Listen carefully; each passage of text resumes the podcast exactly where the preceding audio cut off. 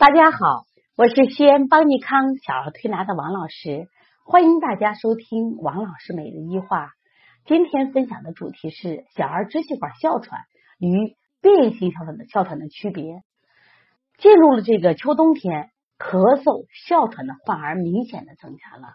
这不，虎子妈妈也来了。虎子妈妈来的时候非常的焦虑，说：“王老师，我家小虎子呀，已经咳嗽两三个月了。”其实咳嗽也不重，但就是咳咳咳咳的人心焦心烦，总怕咳出肺炎来。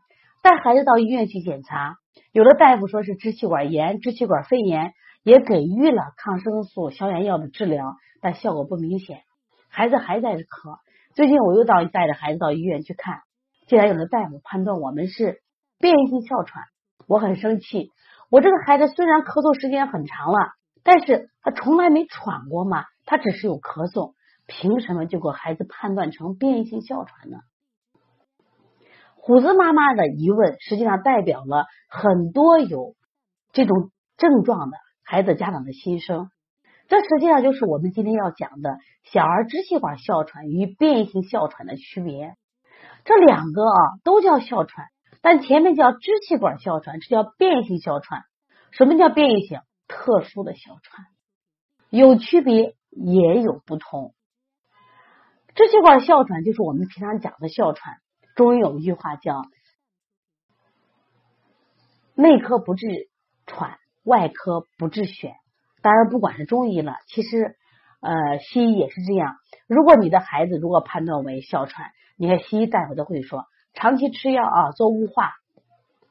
为什么？因为严重的哮喘会导致生命的危险，而且。幼年时的哮喘，哮喘如果处理不好，它可能会演变成成人哮喘，伴随孩子一生，对孩子身体健康是一个极大的损伤。那么哮喘的主要特征是什么？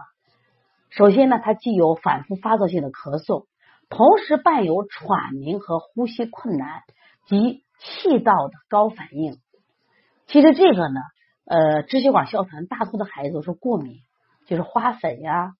呃，气味呀，我觉得还有一个就是情绪，这个情绪在我们现在临床中见的也比较多啊，就是应激反应，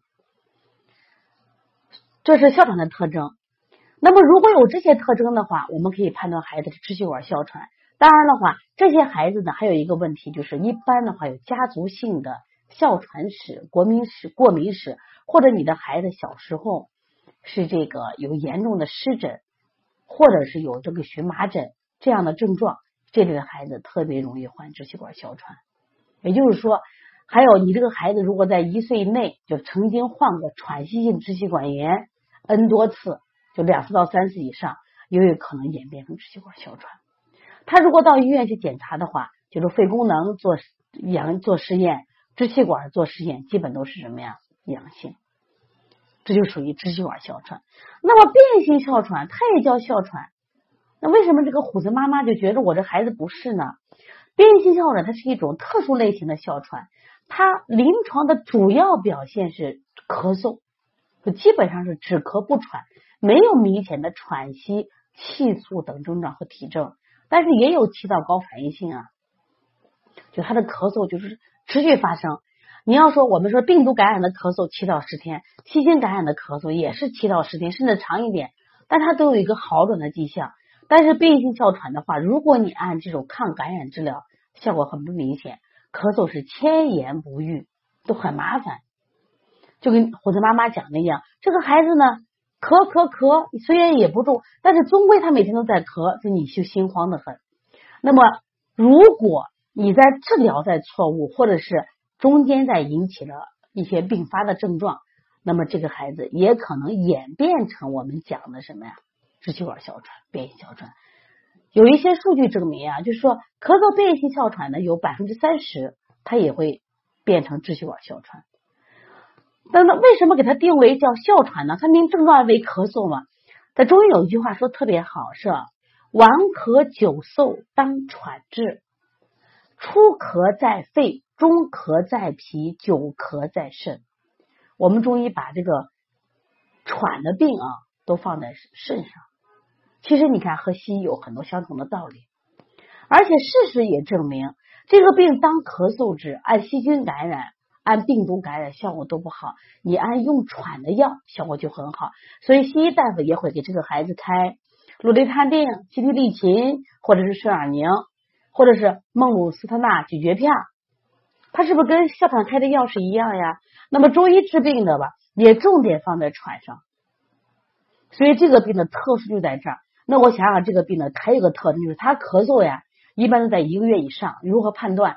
那么关键是早晚，就是夜间发生或清晨发作性咳嗽，而且运动后加重，时有痰，时无痰。而且呢，你通过化验呀，它没有明显的感染症呃迹象，或者是经过抗生素治疗无效，用支气管扩张剂可以使症状减轻。个人曾经也有过敏史或者湿疹、荨麻疹、过敏性鼻炎，那这种孩子就有可能是变异哮喘。所以不是说医生啊给你随便来判断，你看你的孩子有没有这种特点，如果有这特点。那么，希望孩子呢，家长希望孩子家长呢也要注意，不要轻易的啊就否定医生的判断。那么，今天我分享的这个案例呢，就分享了这个虎子的案例，实际上给我们有众多的慢性咳嗽的家长和我们的同行们提供一个思路。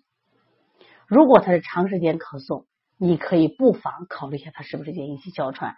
按中医的思路，你就按哮喘来治就可以了。那哮喘的方法，我们推拿方法有哪些呢？一般的话，像我们。分推肩胛骨其实治喘，揉心腧也可以治喘，定产穴，还有呢搓肾腧按揉命门。那么手穴里边的逆运八卦，它就是降逆定喘的。只要你思路准确了，调理起来效果就好很多了。说希望家长把这个分享储藏起来，也希望一直关注邦尼康的王老师每日一话，关注邦尼康的其他的一些。课程，因为我们专门有给妈妈开设的小儿推拿基础班，还有给同行开设的小儿推拿辩证提升班，还有开店的创业班，都希望大家通过学习不断的提高，让中医为我们的健康保驾护航，让我们不断的学习，我们的知识越来越丰富。当遇到疾病的时候，我们能用最好的思路去给孩子解决。好，谢谢大家。